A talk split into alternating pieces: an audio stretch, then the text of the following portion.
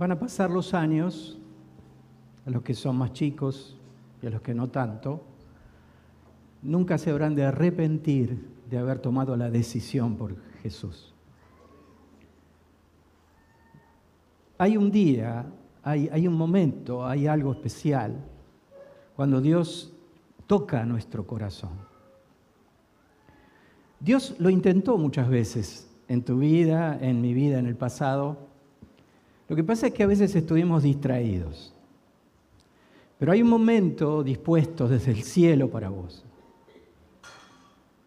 Por eso aquella canción tan linda, entre tantas que recordamos, hoy una de ellas, porque Él vive, triunfaré mañana, ¿no?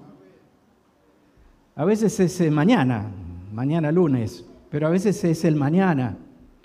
Y en este mundo tan agitado, acelerado, donde nos cuesta esperar, porque todo lo tenemos ya, porque nuestro control remoto nos, hace caso en un clic. Si pedimos algo lo tenemos mañana o hoy. En este mundo donde aún las personas grandes, no solo los jóvenes, les cuesta postergar la recompensa, porque todo es llame ya y todo es placer. Y está bueno tener placer. El tema es cómo y el tema es qué. Pero la verdad es que, porque hoy estoy en Cristo, triunfaré mañana, eh, nos, cuesta. Señor, danos una palabra para que triunfe hoy. ¿eh? Es hoy. Y de hecho la vida se juega en hoy. El futuro se juega hoy. ¿Por qué? Porque si decides por Cristo esta mañana, el futuro en Dios estará asegurado. No porque todo, absolutamente todo te vaya bien. Lamento decirte que no es así. A ver, luchas, pero la capacidad que vas a tener para levantarte de esa lucha, para levantarte de esa prueba, será superior a lo que antes habías conocido de tu propia vida. Por eso esa palabra de moda de la resiliencia, alguien que se puede levantar a pesar de haber vivido cosas casi insoportables. Y el Cristo que está aquí y desea estar en tu vida es aquel que ha venido para siempre. Porque Él vive, triunfarás mañana. Y porque Él vive, triunfarás hoy. Dale un apretón de manos al que tenés al lado, un abrazo, un beso si tenés confianza. Alabado sea el Señor esta mañana por lo que Él ha hecho por lo que hace y por lo que hará. Dice así la palabra del Señor en Apocalipsis. Cuando le vi, Juan está relatando cómo se encontró eh, con Dios. Él estaba en un momento muy difícil, prisionero en una isla, y entonces tiene una visión inconfundible, única. Eh, única porque él conocía al maestro, única porque había aprendido a, recostarse sobre su pecho, única porque había tenido vivencias como cualquiera de nosotros con un Cristo muy personal. Y en este momento estaba solo, estaba en una dificultad enorme, por supuesto su vida corría todo el riesgo que uno pueda pensar, y se había desatado una persecución tremenda sobre los hijos de Dios. Y entonces Juan recibe al Señor en visión y entonces dice, cuando le vi caí como muerto a sus pies. Y él puso su mano derecha sobre mí, diciéndome, no temas, yo soy el primero y el último y el que vivo y estuve muerto, mas he aquí que vivo por los siglos de los siglos. Y tengo las llaves de la muerte y del abismo, las llaves de la muerte y del Hades. Escribe estas cosas que has visto y las que son y las que han de ser después de estas. Y mucho más adelante en esta carta dice, después de esto miré y he aquí una gran multitud, la cual nadie podría contar, de todas las naciones y tribus y pueblos y lenguas que estaban delante del trono y en la presencia del Cristo, del Cordero. Y estaban vestidos, queridos, con ropas blancas y con palmas en sus manos. Porque el Cordero que está en medio del trono, nuestro Jesucristo, los pastoreará y los guiará a fuentes de agua de vida y Dios secará toda lágrima de los ojos de ellos. Dios secará toda lágrima de nuestros ojos. No es solamente una profecía por venir, sino una profecía ya cumplida. No en el sentido de Apocalipsis, sino en el sentido de esta palabra, porque Dios seca cada lágrima de nuestros ojos. Este puede ser un día que camines hacia una nueva experiencia con Dios. Cuando le vi, caí como muerto. Hay veces que nuestra vida se ha tornado en cierta esterilidad, cierto cansancio de vivir la vida cristiana. Hacemos muchas cosas, pero a veces no tenemos tantos resultados. Hay cierta apatía en el corazón, hay días grises o días oscuros. Y a veces nos preguntamos si Dios está todavía en nosotros o si nosotros estamos con Él. Pero lo cierto es que Él nunca se fue desde el primer día en que le dijiste sí a Jesús. Y va a haber días oscuros, días de lucha, días en que sientas que en realidad no eres feliz ni siquiera con tu Dios. Sientas que a lo que estás entregando tu vida a veces ni siquiera ya tenés ganas de hacerlo. Pero ahí está tu Dios. Y entonces, llegar a vivir una experiencia con Él es como en este día decir, el Señor ha resucitado y contestarte un gran aleluya. Vivir una experiencia distinta con Él es caer como muerto para levantarte como una nueva persona. A veces necesitamos, por supuesto chicos, esto no es tan literal, a ver si te lo crees, pero necesitamos que nos mate bien muertos o necesitamos morir bien muertos para que en nosotros se levante aquella persona con el propósito que Dios tuvo desde antes de la fundación del mundo. Dios te vio, tu embrión vieron sus ojos, dice la Biblia. Y estas cosas ya estaban escritas. Las cosas que tienes que capturar en este tiempo, en este tiempo presente, cuando los días son nublados y, te parece que todo está mal, aunque sabes que el sol está detrás de las nubes. Sabes que Dios está, pero sin embargo tus sentimientos, tus emociones te ubican en un lugar no solo de la angustia, sino de la pérdida y de la muerte. Cuando no puedes tener vida y cuando es más, no puedes dar vida a otros, esta es la canción de la muerte, esta es la visión de la muerte. Pero cuando te levantas porque tuviste una nueva experiencia con Dios, que es lo que viene en tu vida, entonces vivirás. Y el Espíritu de Dios fluirá en tu vida porque el enemigo no viene sino para matar, robar y destruir, pero el Señor ha venido para que tengas vida y para que la tengas en abundancia. El que cree en mí, de su interior, correrán ríos de agua viva. Y dice Juan, justamente esto dijo del Espíritu que habrían de recibir los que creyesen en Él. Tienes a Cristo, tienes al Espíritu Santo, tienes un nuevo encuentro con tu Dios. Decime una aleluya como que te lo crees. Te voy a leer cosas inusuales en mí porque soy más bien con un texto y nada más. Pero me voy a parecer más al pastor Gabriel, que usa muchos textos. Y quiero leerte exactamente un pasaje en el llamamiento de Isaías, en el encuentro que a veces yo digo, ¿cómo me gustaría tener estas, estos encuentros? Teofanías es las teofanías son las apariciones de Dios, ¿sí? Por supuesto, la revelación máxima de Dios, ¿cómo se llama? Se llama Jesucristo, de una vez y para siempre. Si vos querés conocer a Dios, tenés que ir a Jesús. Pero Isaías, que es llamado por Dios en una circunstancia tan especial, relata algo específico de un tiempo oportuno, un kairos, un tiempo provisto por Dios. El año en que murió el rey Usías, historiador el tipo, dice claramente, vi al Señor sentado en un trono muy alto. El borde de su manto llenaba el templo. Unos seres como de fuego estaban por encima de él.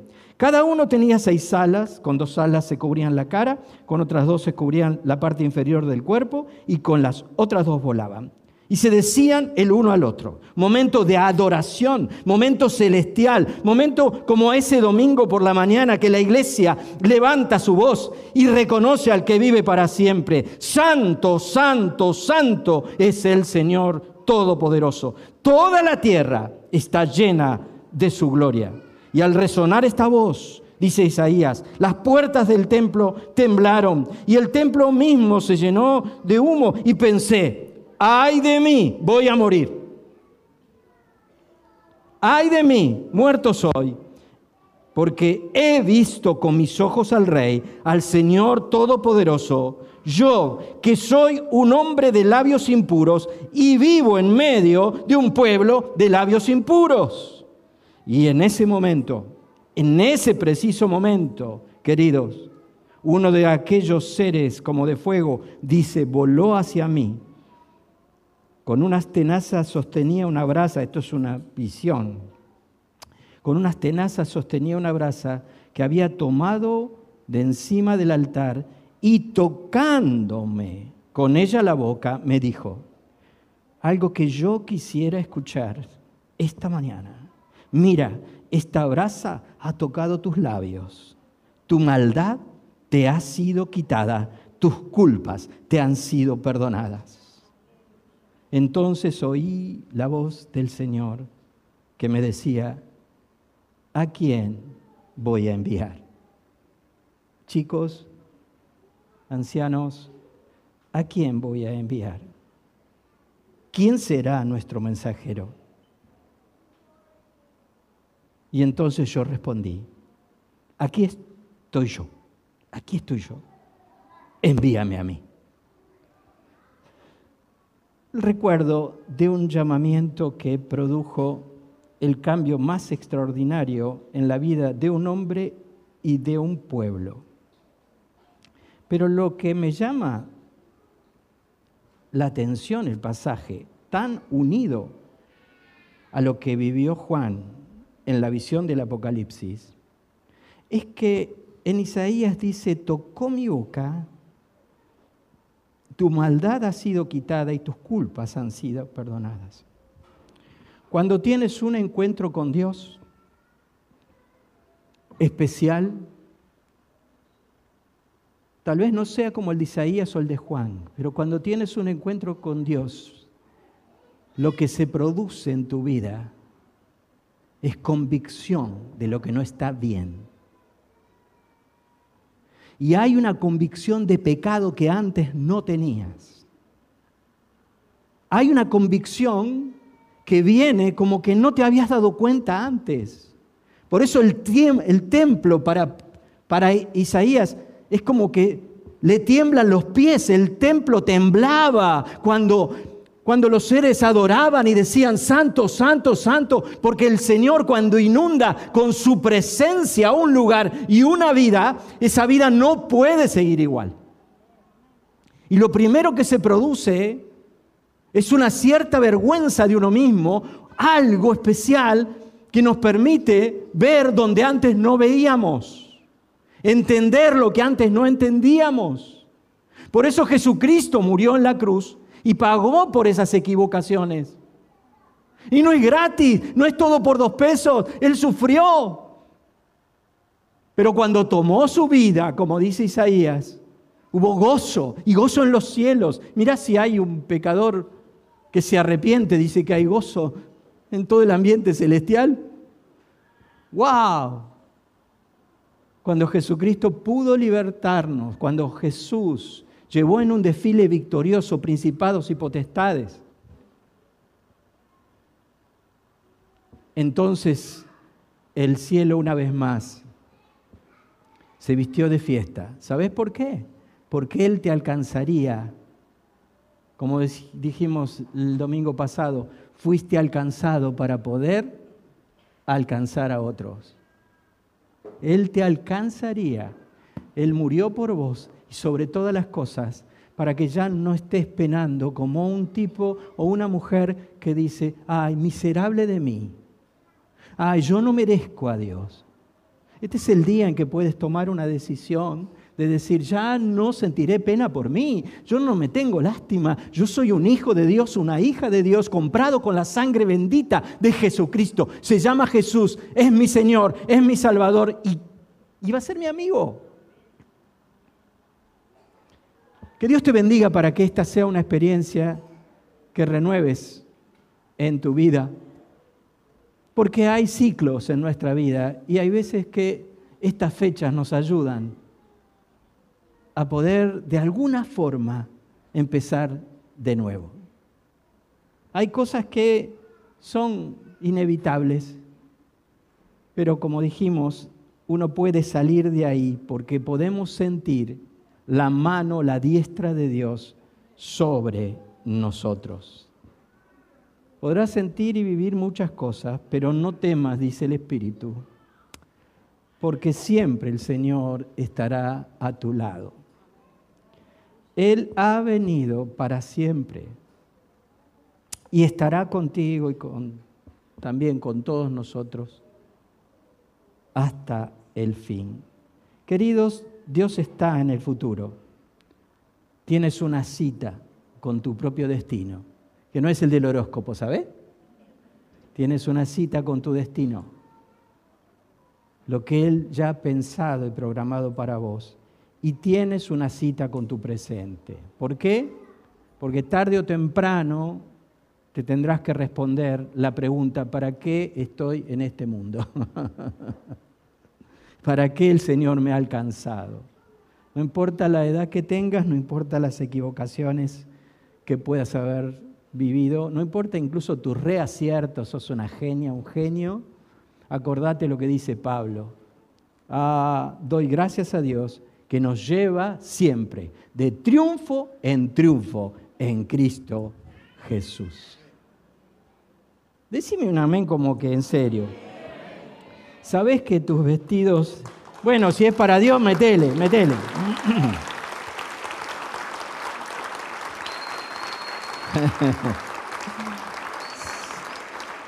¿Sabes que, ¿Sabes que tus vestidos son blancos? ¿Eh?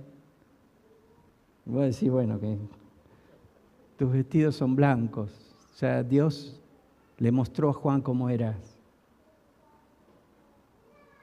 Eh, basta de mirarte al espejo, decir que y despreciarte, por favor, porque tus vestidos son blancos y tu victoria está asegurada.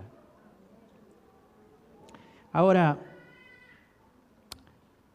eh, voy a tratar de escoger cuál de las cosas con las que quiero terminar, porque voy a terminar ahora. El Señor te pastoreará siempre, dice la Escritura. ¿Te acordás aquel eh, himno que cantábamos, aquella canción cuando pasábamos la ofrenda hace muchos años? El Señor te pastoreará siempre y en las sequías saciará tu alma. Eh, y dará vigor a tus huesos, decía, ¿no? es el texto de Isaías 58. Y entonces dice, y serás como huerto de riego, como un manantial de aguas cuyas aguas nunca faltan. ¡Qué memoria! Bueno, tanto que lo repetíamos, ¿no? Qué bueno que fue eso. Y es así, el Señor te pastoreará siempre. Y Él está dispuesto a secar toda lágrima de tus ojos. Así que tal vez estás sentada o sentado bajo tus escombros, ¿viste? A veces eh, nuestra vida es como un terrenito. Alguna vez puse este ejemplo, creo, qué sé yo. Dios me ampare porque tengo detractores acá, tengo gente que dice, uh, otra vez con esa historia. Pero como yo soy un cara dura, no sé. Pero nuestra vida es como un terrenito. Lo, lo, tenés, lo comprás, tenés la escritura, todo, ¿viste? Vos sos dueño de tu propia vida, qué sé yo. Bueno. Y lo dejaste ahí. Y de repente, bueno, los vecinos del barrio, que son buenos vecinos, pero, eh, ¿viste? Lleva la bolsita a la esquina y, y se lo tiraron al terrenito. Pasan los muchachos del carrito, ¿viste? ¡Zac! a tu terreno. Y así. Y un día se te ocurrió edificar. ¿Y qué vas a hacer con el terreno? ¿Qué vas a hacer? Lo que tenés que hacer es sacar la basura. ¿Sí? Limpiar el terrenito. A lo mejor te vas a sentir en un tacho. ¿Qué dije? ¿Es la hora de terminar, Señor? Sí. Te vas a sentar en un tacho y a lo mejor vas a llorar sobre esos escombros. Y a lo mejor te das cuenta que tenés que llorar todas las lágrimas que reprimiste. Por lo que sea, por cómo fue tu pasado, porque eh, dentro tuyo hay un niño herido, una niña que se adaptó lo mejor que pudo. Y entonces ahí, cuando estés ahí, en esa ocasión, tienes que saber que hay una posibilidad muy certera de un encuentro especial con Dios. Es ahí donde Dios va a secar toda lágrima, porque ya estuviste dispuesto a llorar todas las lágrimas que habían quedado pendientes. Hay un momento, queridos, en que eso tiene que ser posible, tengas la edad que tengas. Tomar una conciencia de uno mismo es muy importante y el Espíritu está dispuesto para, para ayudarte. Entender que a veces la cosa se puso muy difícil. Aquello que ha quedado en nuestra vida debe traerse a la luz para sacarlo, elaborarlo y, y resolverlo. Como dice una psiquiatra, volver al pasado y regresar sano y salvo. ¿no? Volver a ese pasado y regresar sana y salva. Entonces vas a volver con Cristo y vas a regresar sabiendo que Él ha enjugado, ha secado toda lágrima. Y te levantarás después de haber caído como muerto a una nueva vida, no solo llena de esperanza, sino llena de los propósitos y las cuestiones que Dios te va a dar. Cuestiones, digo, para hacer algo general, las cosas que Dios tiene preparadas de antemano para vos. Viene un tiempo así, pero Él te guiará por sobre todas las cosas a fuentes de agua de vida, dice la palabra. Te guiará por sobre todas las cosas a lugares difíciles, pero donde nunca tendrás sed.